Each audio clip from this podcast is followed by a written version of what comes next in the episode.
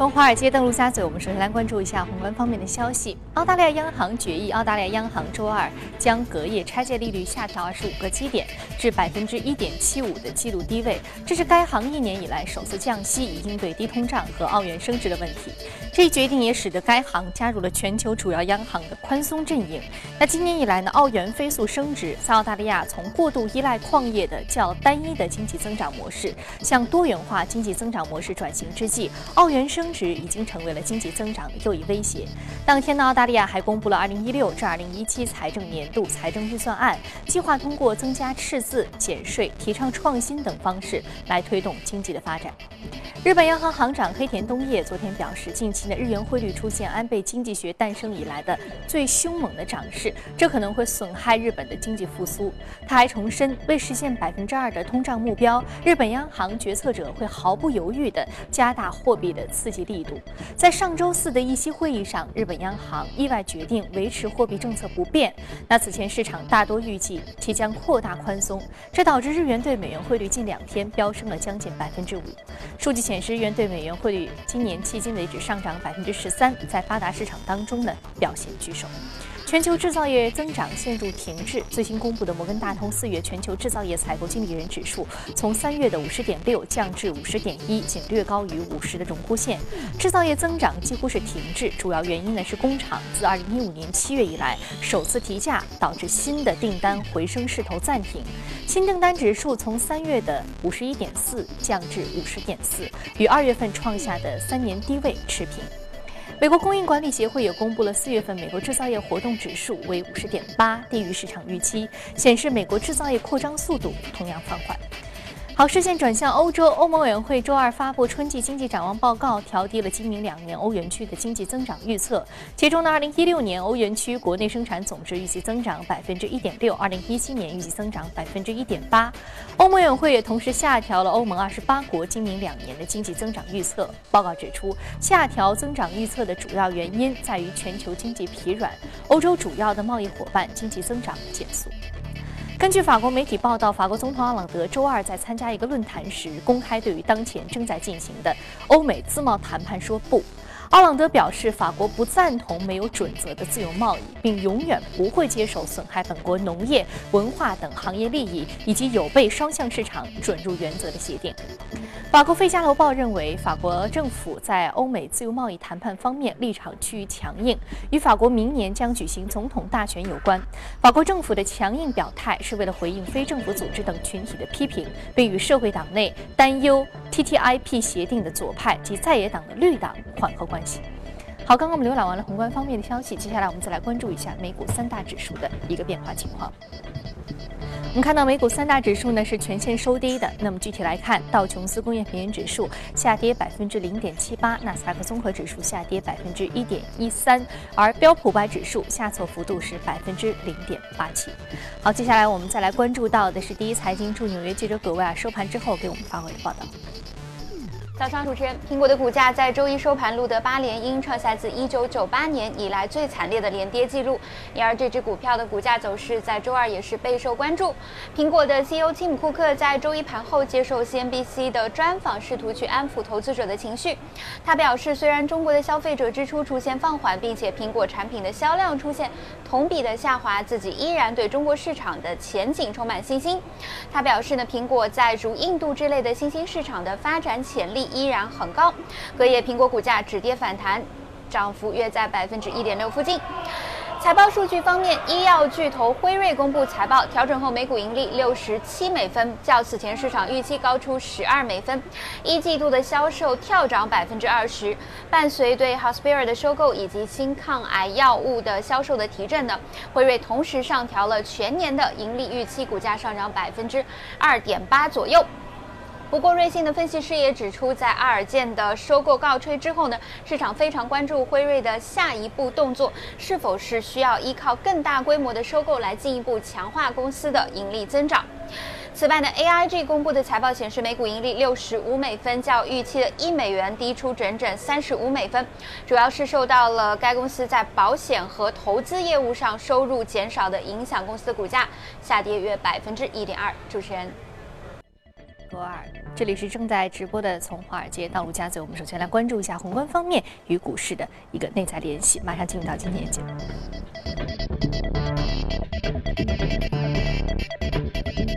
请到现场的嘉宾呢，是来自于新电光的研究总监徐秋杰先生。徐老师，早上好。早上好。嗯，其实我们看到今天这个话题非常的宏观，主要宏观经济和股市一个内在影响。那您觉得从这样的一个角度来说的话，呃，其实近期我们看到，包括从年初一直到现在啊，美股持续的一个波动，或者说甚至说是一个相对比较低的这样一个走势的主要原因来自于什么？那么年初到现在，呃，就是呃一月一号以后那一周是跌的。那么之后呢，就美联储这个几次的出来救场，那么就导致了美股这个呃大幅的反弹，就反弹到了前期的高位。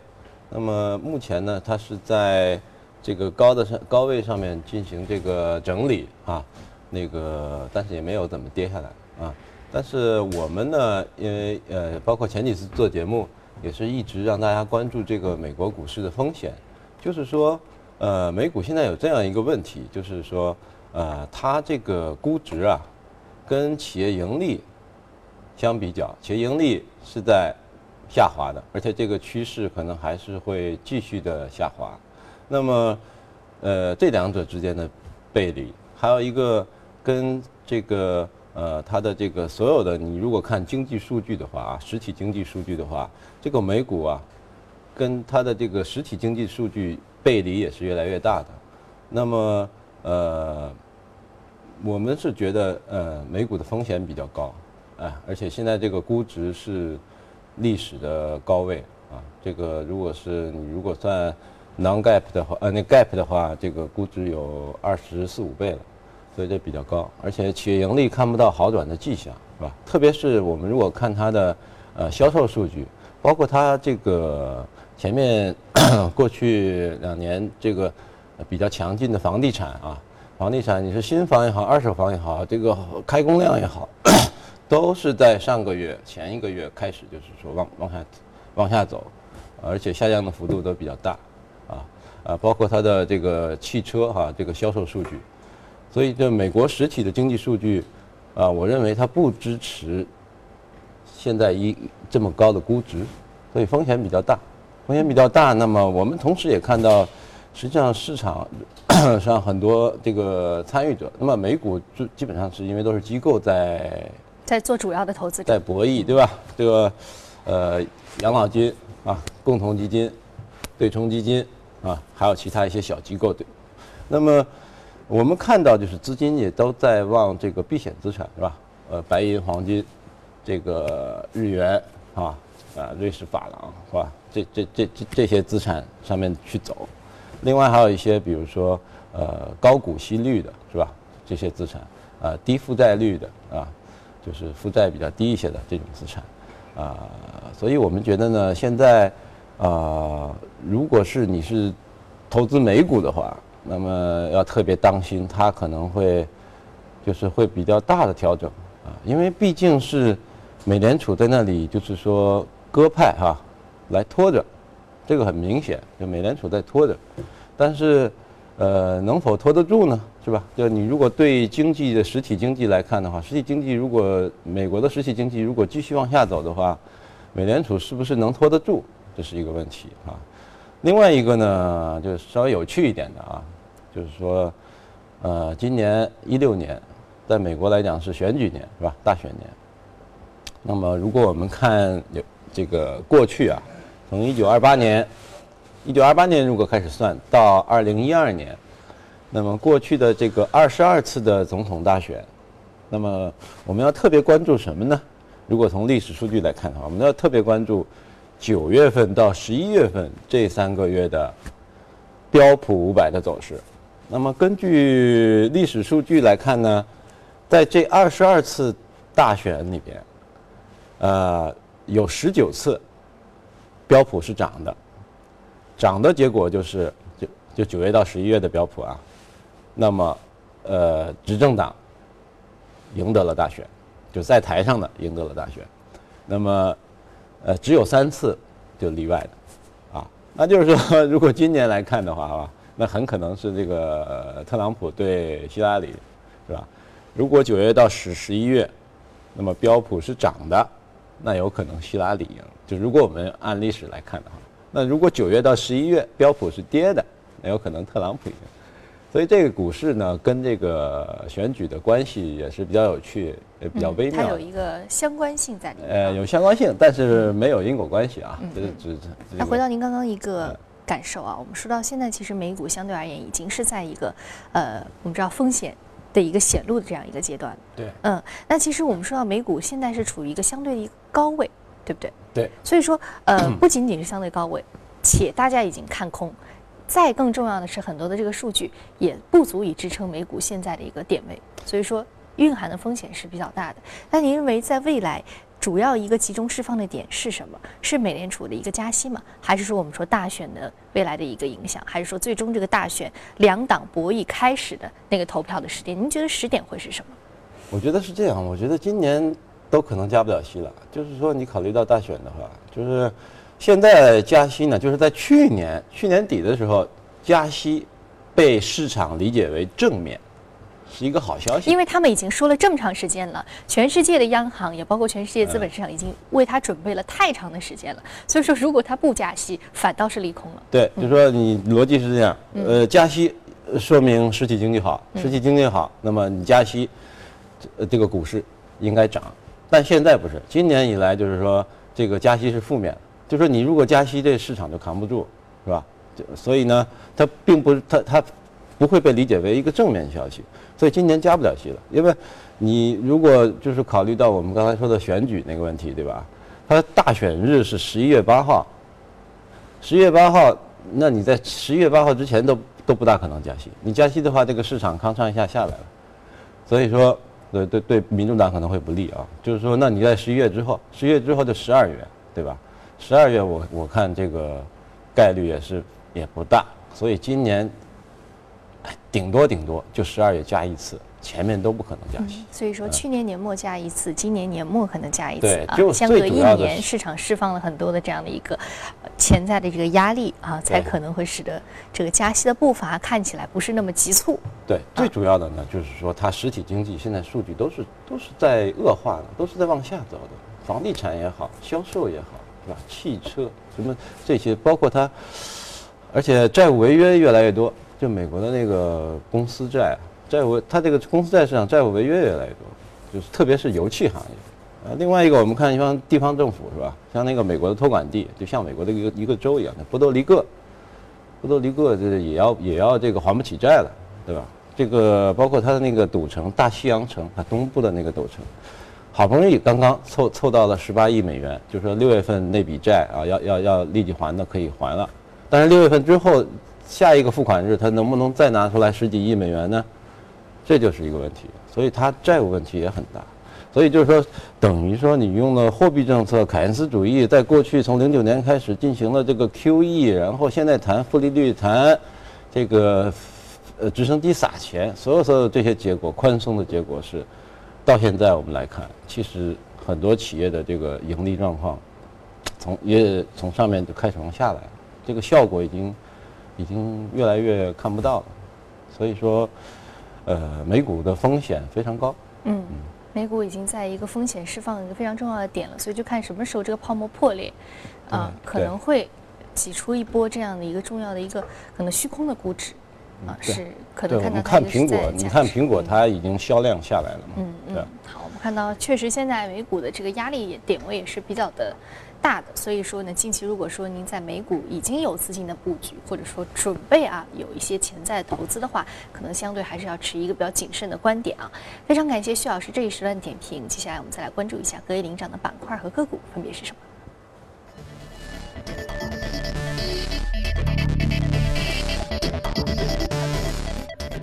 化学制品、医疗器械、制药、电子设备和仪器啊，是相关领涨的个股来源的板块。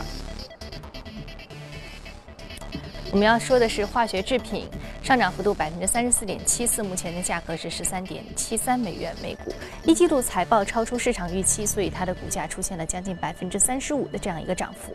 对，这个 Rio 尼尔先进材料，这这个是公司小公司，市值就六亿多，佛罗里达的。那么它大涨，就是因为它的这个一季报啊，特别是每股收益啊，大幅的超出了预期，大概是预期是十五美分，它做到了三十六美分，呃，就超了一倍。然后呢，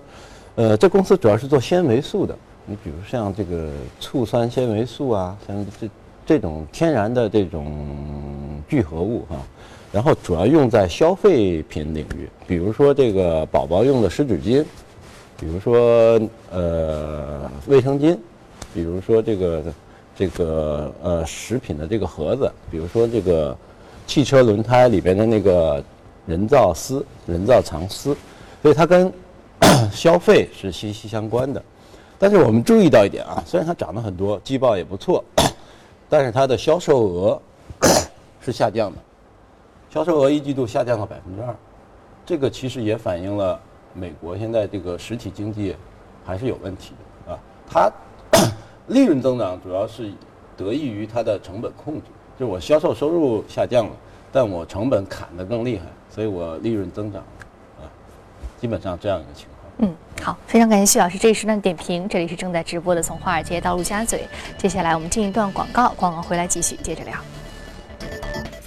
好，欢迎回来，这里是正在直播的从华尔街到陆家嘴。接下来浏览一组重要的公司资讯。在年初开局疲软之后，受廉价贷款、低油气价格以及消费者信心指数攀升等因素的推动，美国四月轻质车辆销售已经恢复增长动力。分析师预计，美国汽车行业四月整体销量将增长百分之五，最高的新的月销售最高纪录。其中呢，菲亚特克莱斯勒销售增长百分之五点六，福特汽车增长百分之三点六，通用汽车四月在美销售下降百分之三点五。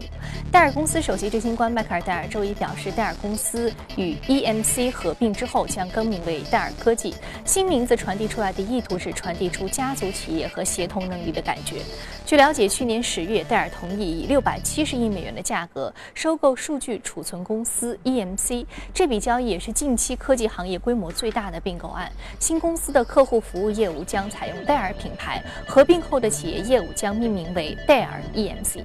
好，再来关注一下企业财报季。雅诗兰黛公告，上一季度实现销售额为二十六点六亿美元，高于市场预期，实现净利润二点六五六亿美元，略低于上年同期。雅诗兰黛还指出，预计本财年销售额将增长百分之四至百分之五，预计汇兑因素将对于销售额构成五个百分点的拖累。雅诗兰黛将于二零一六财年第四财季启动重组方案，预计将在全球裁员九百至一千两百人，重组及其他税前支出将在六亿至七亿美元之间。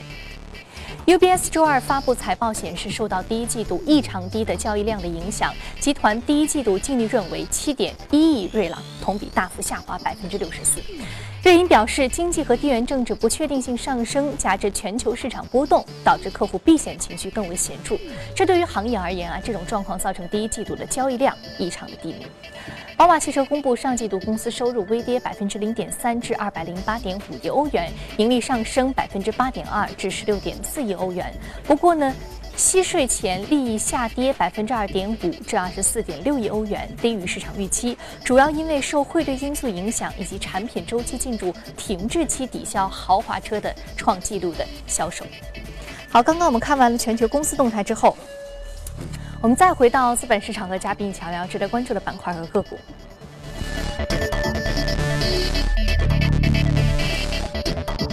我将要说的是，这个 Cisco 公司是食品板块的一只个股，下跌幅度百分之零点二一。另外呢是这个 Evergreen 是能源板块一只个股，下跌幅度百分之零点九一啊，是电器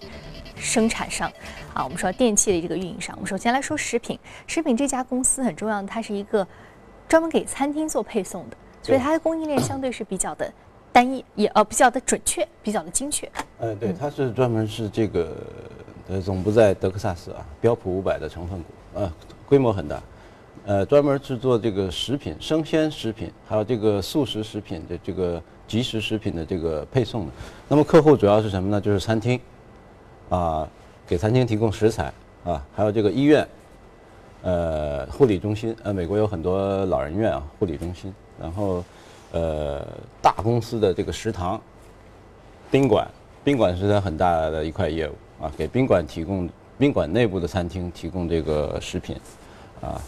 这个肉蛋啊，什么这个，哎，蔬菜水果、饮料啊、酒水啊，这些它都都提供。然后，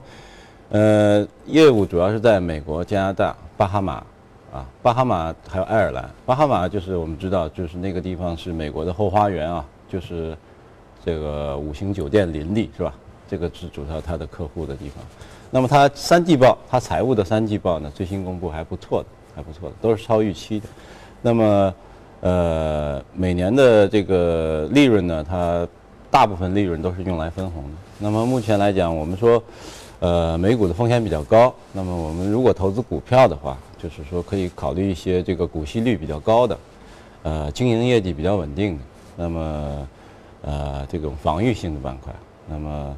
呃，它呢就是经营业绩就比较稳定啊，然后呢，这个抗波动、抗这个周期性比较强。饮料板块具有这个特性，对，它就是抗周期板块。对，嗯，无论是什么样的经济周期，我们说餐饮业啊，这个食品业，甚至包括医药业，它都是和生活联系的比较紧密。对，另外它分红还可以，嗯，呃，当然它现在就是估值也比较高。另外一个问题，它负债率比较高，负债率有百分之一百零八，所以这个要就是大家稍微注意一下。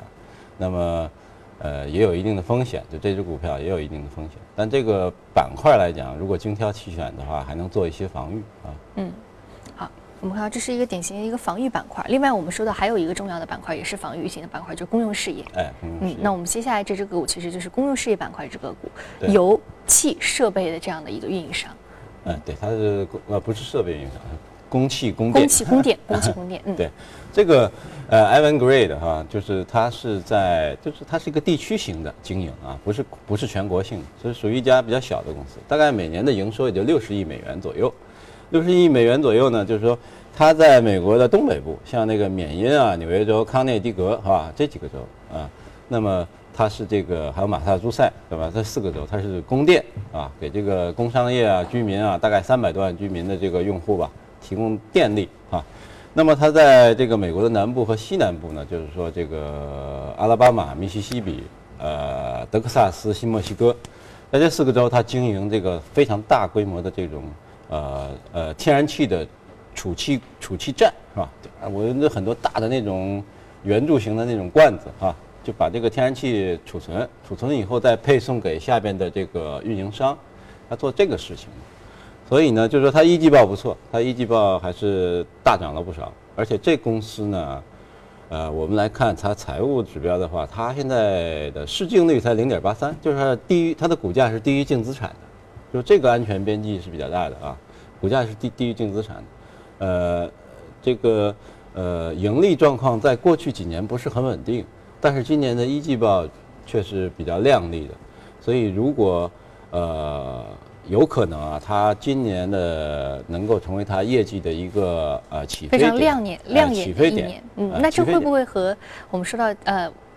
接下来就可能是动产协议的谈判有比较紧密的关系？它公司的这个业绩？呃，应该我觉得这个这个，你你不能说没关系，对吧？这个但是动产这个，我觉得。呃，我个人来看，我觉得不大可能啊。所以说，这个公司的业绩，我们还是要从它本身的基本面和这种宏观油价的影响。毕竟是在美国，虽然油价、气价跟它关系有关系，但是我是觉得动产来讲，这个不大可能。嗯，好，非常感谢徐老师这一时段的点评啊，因为时间关系啊，之后我们还会来就相关这个油气储存啊、运营啊不同的公司来为您细细的点评。那今天我们先说到这里。那今天播出的内容呢，您可以通过我们的官方微信公众号“第一财经资讯”查看。您有什么样的意见和建议，可以通过微信留言。此外，您还可以到荔枝和喜马电台搜索“第一财经”进行收听。另外呢，第一财经网站全新改版上线，更多的财经资讯视频，请登录一财 .com。好，节目的最后，我们来关注一下古老的玻璃吹制工艺。和现代设计的结合。位于捷克布拉格的拉斯维特玻璃制品公司成立于2007年，初创时仅有四名员工，如今已经是一家拥有330人的艺术工坊。捷克的玻璃吹制工艺可以追溯到公元12世纪，这门令捷克人引以为傲的手工艺却在现代遇冷。究其原因，不外乎是设计落后，无法吸引现代人的视线。拉斯维特公司创始人的目的就是将捷克传统吹制玻璃工艺与现代前卫设计以及高科技相结合，让古老的玻璃制品焕发出新活力。拉斯维特公司的第一笔生意是公司创立之初来自中国香港的订单。从那以后，造型别致、奢华美观的拉斯维特玻璃制品迅速风靡全球，出口至英国、美国、中国、阿联酋以及澳大利亚。截至去年，拉斯维特公司年收益已经超过四千一百二十万美元。今年以来，公司收益还在稳步增长。要想打造新颖别致的玻璃制品，离不开富有创意的艺术家。目前，拉斯维特公司共有十七位设计师。公司同时与多位国际艺术家展开合作，不断推陈出新，打造最时尚的玻璃制品。眼下，拉斯维特公司已经在全球开了十三家办事处。下一步，公司计划在巴西圣保罗开设新的办事处，拓展拉美市场。